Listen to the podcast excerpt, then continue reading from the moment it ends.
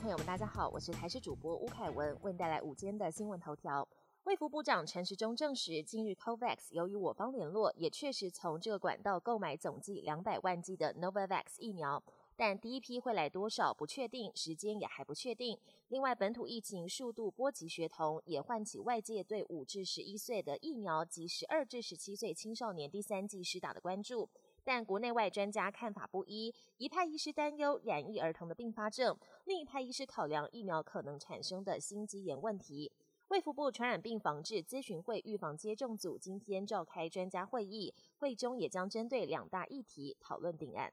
台南两间国中小学因为学生跟确诊者足迹重叠，紧急宣布停课。位在永康区的国校足迹重叠的学生，目前已经居家隔离，校园铁门拉上，全校二十四号停课进行大清消。其中隔离学生的班级停课两天。另外位在东区的国中，则是传出有家长确诊，学校预防性停课，采线上教学，原本的断考延后到下周办理。花莲规模六点六强震，让许多人联想起九二一大地震的恐怖上下摇。有网友表示，二十三号半夜好像是左右摇，好奇的询问地震是不是上下摇比较可怕，引起热烈讨论。根据气象局粉砖的解答，当纵波与横波都很明显的时候，一般会先上下再左右，但是左右晃动的时候更容易酿成灾害。国际焦点。乌俄战火已经持续一个月，北约将在二十四号召开紧急峰会，预计将在东欧增派四个战斗群的兵力，并提供乌克兰更多支援。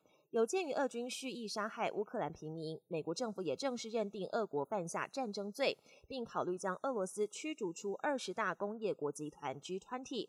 不过，中国已表态反对。乌克兰总统泽伦斯基二十三号也在法国国会进行视讯演说，呼吁法国企业撤出俄罗斯。俄罗斯入侵乌克兰，也在俄国国内引起不小的反弹声浪。前第一副总理丘拜斯就因为反对入侵乌克兰，愤而辞去环境特使的职务。他的离职也被视为俄国高官反战的第一枪。现年六十六岁的丘拜斯，在俄国前总统叶尔钦时代担任副总理，主导私有化政策，是俄国走向市场经济的重要推手。在俄国政府高层任职长达数十年。